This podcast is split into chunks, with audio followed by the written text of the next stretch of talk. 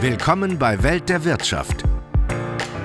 Man kann ihm kaum entkommen, dem Coronavirus. Zumindest in den Medien nicht. Und das hat seinen guten Grund. Denn das Virus aus der chinesischen Provinz Hubei treibt immer mehr Unternehmen rund um den Globus Sorgenfalten auf die Stirn. Über dieses Thema spricht heute Thomas Schwitala mit dem Chefvolkswirt Dr. Cyrus de la Rubia von der Hamburg Commercial Bank. Herr Dr. de la Rubia, mittlerweile sind nicht nur über 2000 Menschen am Coronavirus gestorben. Die Auswirkungen auf die Weltwirtschaft werden langsam auch sichtbar. Lieferketten sind unterbrochen, die Ölpreise fallen. Welche Folgen hat das Coronavirus denn auf die Weltwirtschaft und auf das Wachstum? Ja, die Angelegenheit ist tatsächlich recht kompliziert. Also Sie sprachen Lieferketten an. Das ist richtig, da werden tatsächlich schon einige unterbrochen. Hyundai etwa berichtet, dass sie ihre sieben Anlagen in Südkorea zeitweise haben ja, vom Betrieb rausnehmen müssen, haben ihre Produktion eingestellt. Mittlerweile sind sie wieder ähm, dabei zu produzieren, aber es fehlten zum Beispiel Kabelbäume aus China. Und äh, insofern diese äh, Probleme mit Wertschöpfungsketten, die unterbrochen werden, das erfährt ja auch Apple, hat ja auch bereits gesagt, dass sie äh, ihre Lieferpläne nicht erfüllen können, weil Foxconn in China nicht äh, in dem Maße produzieren kann, wie das eigentlich geplant ist. Und die andere Sache ist Nachfrage aus China. Also die Exporteure, die, die nach China exportieren, äh, die sind natürlich auch betroffen. Und insofern ähm, ist ganz klar davon auszugehen, dass sich das Wachstum weltwirtschaftlich unter dem Niveau bewegt, was wir eigentlich vor zwei Monaten, sagen wir mal, äh, erwartet haben. Gibt es denn noch Anzeichen dafür, dass die Lieferketten geschlossen werden, vielleicht durch andere Unternehmen, die in die Bresche springen oder durch Unternehmen, die in China den Betrieb wieder anlaufen lassen? Ja, ich glaube, zurzeit setzen die meisten Unternehmen darauf, dass diese Unterbrechungen temporär sind und dass äh, irgendwann der Höhepunkt der Coronavirus-Ausbreitung ja, gefunden wird und entsprechend dann eine Stabilisierung stattfindet. Also ganz kurz zu der Entwicklung des Coronavirus. Ähm, da guckt man sich ganz gerne die neuen Fälle an, wie sich die entwickeln. Und da kann man jetzt seit ein paar Tagen, das ist natürlich eine sehr kleine Stichprobe, aber seit ein paar Tagen kann man einen äh, leichten Rückgang der neuen Fälle feststellen in China. Und auch international breitet sich das äh, nur relativ langsam aus. Ähm, insofern gibt es da erste Hoffnung und die werden an den Finanzmärkten natürlich auch gespielt, dass der Höhepunkt äh, der Ausbreitung des Virus bald erreicht ist. Ich denke, darauf setzen auch eben äh, Finanzmärkte sehr stark. Gleichwohl sind die Rohstoffpreise deutlich eingebrochen. Der Baltic Dry Index, ein Schifffahrtsindex, ist massiv gefallen. Äh, das sind ja eigentlich keine guten Zeichen. Ja, das sind Märkte, die tatsächlich sehr unmittelbar reagieren auf äh, Nachfrageschwankungen bzw. Angebotsschwankungen. Und zeitweise hat China beispielsweise 25 Prozent weniger Öl importiert, als das normalerweise der Fall ist. Das sind ungefähr drei Millionen Barrels per Day, äh, beziehungsweise drei Prozent der weltweiten Förderung. Das macht sich dann an so einem Markt, wo man nicht ohne weiteres mal Öl zwischenlagern kann in unendlichen Ausmaß, sehr stark bemerkbar. Und beim Baltic Dry Index, äh, Sie sagten ja einen Schifffahrtsindex für den Preis von Transport von Massengütern, so wie zum Beispiel Eisenerz oder Kohle, da macht sich das auch unmittelbar bemerkbar, dass äh, Räder, die ein derartiges Schiff haben, die wollen das unbedingt beschäftigt wissen und sind dann auch bereit, entsprechend äh, Preisnachlässe zu geben. Und das spiegelt sich dann entsprechend äh, auch in dem Index wieder. Wobei man bei diesem spezifischen Index auch sagen muss, dass die Preise dort bereits vor Corona auch im Sinkflug waren und Corona das nochmal zuletzt ein bisschen verstärkt hat. Früher hieß es, wenn die Wirtschaft in den USA hustet, bekommt die Wirtschaft in Deutschland Grippe. Gilt das jetzt für das Verhältnis zu China? Ja, das kann man durchaus so sagen. Also China ist halt sehr eng verwoben mit der Weltwirtschaft. Und ähm, also die Welt exportiert ungefähr drei Prozent seiner Wirtschaftsleistung nach China. Äh, bei Deutschland ist das ein Tick weniger, 2,7 Prozent, wenn man es ganz genau sich anschaut. Das ist durchaus ein signifikanter Wert, aber deutsche Unternehmen haben den großen Vorteil, dass sie sehr breit aufgestellt sind. Das heißt, sie exportieren wirklich in, in über 100 Länder und keines dieser Länder bekommt mehr als 8% der Güter, die aus Deutschland ausgeführt werden.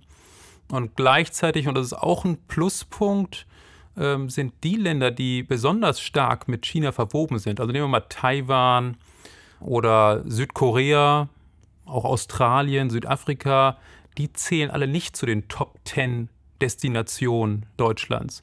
Also dieser indirekte Effekt, der fällt auch etwas schwächer aus. Gleichzeitig allerdings sind natürlich viele deutsche Unternehmen vor Ort. Und äh, sei es Automobilunternehmen oder Automobilzulieferer, die leiden natürlich schon und das überträgt sich dann entsprechend auch über geringere Gewinnerwartungen, sodass also daheim sozusagen auch weniger Ressourcen zur Verfügung stehen. Nochmal zurück äh, zu China und der Bedeutung des Landes für die Weltwirtschaft. China ist etwa für 40 Prozent des Weltwirtschaftswachstums verantwortlich. Wenn man sich jetzt vorstellt, dass Regionen abgeriegelt werden, in denen 60 Millionen Menschen leben, das ist etwa die Bevölkerung von Frankreich, kann man doch auch annehmen, dass das Wachstum in China substanziell niedriger ausfallen wird. Ja, wir haben da in der Tat auch unsere Wachstumsprognose heruntergenommen. Wir hatten vorher 5,8 Prozent angenommen, jetzt sind wir bei 5,4 Prozent. Da gibt es äh, natürlich Auswirkungen. Hubei, äh, das ist ja genau die Provinz, wo der Virus ausgebrochen ist, ähm, hat eine Bevölkerung von 60 Millionen. Und wenn die stillsteht, und das ist genau der Fall, den wir jetzt sehen, äh, der Individualverkehr ist verboten, der öffentliche Verkehr äh, bzw. Bahn und Bus ohnehin. Insofern ist es auch schwer vorstellbar, wie in dieser Provinz jetzt ähm, rasch wieder die Produktion aufgenommen werden soll. Was in anderen Provinzen allerdings durchaus der Fall ist, dort versucht man die Produktion wieder hochzufahren. Aber Hubei macht tatsächlich ungefähr 4,5 Prozent des äh, chinesischen BIPs aus. Und äh, insofern haben wir da ganz klare Rückwirkungen auf das gesamtwirtschaftliche Wachstum. Zeigt das Coronavirus diese teilweise auch gefährliche Abhängigkeit der Weltwirtschaft? Ist das so ein bisschen die Kehrseite der Globalisierung, die wir jetzt erleben? Ja, davon kann man so sprechen, aber die ist, die ist ja nicht neu. Äh, jedes Unternehmen, das auf globale Wertschöpfungsketten und auf globale Arbeitsteilung setzt, ist sich dessen bewusst, dass Abhängigkeiten eingegangen werden, äh, dass äh, welche Schocks auch immer eintreffen können. Wir hatten den Atomunfall in Fukushima, wo Autolacke auf einmal fehlten und äh, auf diese Weise bestimmte Automodelle nicht geliefert werden konnten. Wir haben immer wieder äh, derartige Probleme. Unternehmen stellen sich darauf mehr oder weniger ein. Natürlich ist dieser Schock, der jetzt die Weltwirtschaft trifft, äh, ja schon so etwas wie ein schwarzer Schwan, mit dem viele einfach äh, in der Art nicht gerechnet haben. Aber das heißt nicht, dass die Globalisierung deswegen tot ist oder äh, umgekehrt wird, sondern es heißt, dass Unternehmen sich vielleicht noch stärker als bisher Gedanken machen, wie sie ihre Produktionsketten resilienter aufstellen, ohne auf Arbeitsteilung komplett zu verzichten. Ein Markt ist von dem schwarzen Schwan völlig unbeeindruckt, und zwar der Aktienmarkt. Können Sie uns das erklären? Das ist sehr schwer zu erklären. Man spricht immer von der Weisheit der Massen und äh, die Finanzmärkte haben immer recht, äh, wird ja auch gerne gesagt, aber ich habe den Eindruck, dass es mit dieser Weisheit der Massen auch nicht immer ganz so weit her ist. Denken Sie zurück an die Krise von 2008, 2009, also die große Finanzmarktkrise, die uns ereilt hat.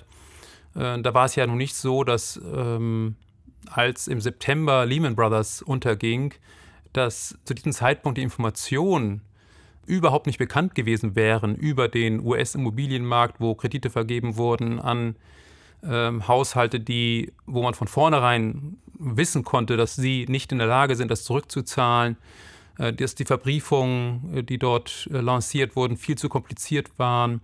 Das war ja kein Geheimwissen und trotzdem hatten die Märkte weiterhin noch darauf gesetzt, na, das wird schon irgendwie gut gehen.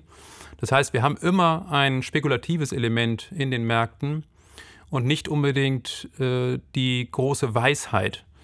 Und insofern bin ich relativ skeptisch, was die weitere Entwicklung der Aktienmärkte angeht. Auch wenn man sich Bewertungsmaßstäbe anschaut, gerade für den US-amerikanischen Markt, halte ich die Bewertung für überzogen. Die Aktienmärkte sind relativ hoch bewertet. In was sollen die Anleger denn sonst investieren?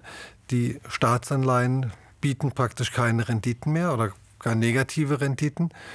Immobilien gelten in vielen Städten als sehr teuer oder haben zumindest schon einen ordentlichen Preiszuwachs hinter sich. Ja, das ist kein einfaches Umfeld für Anleger, da, da haben Sie völlig recht. Bei Aktien muss man natürlich nochmal schauen, um welche Werte es, es geht und welche Werte man investieren könnte, vielleicht auch angesichts dieser Krise. Immerhin handelt es sich um ein, äh, ja, wenn man so will, medizinisches Problem. Insofern bieten sich Pharmawerte da durchaus an. Ganz generell kann man sagen, wenn man Angst vor dem Abschwung hat, dann bietet sich an, zyklische Werte eher abzustoßen und weniger zyklische Werte, wie zum Beispiel Konsumgüter, dann entsprechend ins Depot zu legen wenn man Aktien generell meiden will und auch nicht Lust hat, äh, garantiert über Bundesanleihen Geld zu verlieren, dann wird es eben tatsächlich sehr schwierig. Klar, Immobilien wird es immer wieder ausgewählte Projekte, sage ich mal, geben, wo man noch eine Rendite erwirtschaften kann, aber gerade was so die Top 7 Städte in Deutschland angeht, ähm, wirklich eine große Herausforderung, da noch eine vernünftige Rendite zu erwirtschaften. Und äh, dann gibt es noch so alternative Assets, äh, wenn man sie denn so nennen mag, wie beispielsweise Bitcoin. Da hatten wir zuletzt jetzt doch nochmal eine ganz gute Preisentwicklung. Aber klar, das ist ein hochspekulativer Wert, den man sich wirklich nur zu einem absolut geringen Prozentsatz ins Depot legen kann, mm, aber nicht wirklich eine Alternative zu, oder ist auch per se keine Anlagestrategie. Gold kann man auch überlegen, ist aber auch eher so ein Versicherungsinstrument. Wenn alles schief geht, dann steigt Gold. Aber wenn alles normal läuft, dann geht Gold eher äh, runter in den Keller und, und dann hat man da entsprechend Verluste. Also dessen muss man sich auch gewahr sein. Prima. Vielen Dank für die Hinweise zum Schluss. Herr Dr. De La Rubia, ich bedanke mich fürs Gespräch. Ja, vielen Dank Ihnen. Das war Welt der Wirtschaft.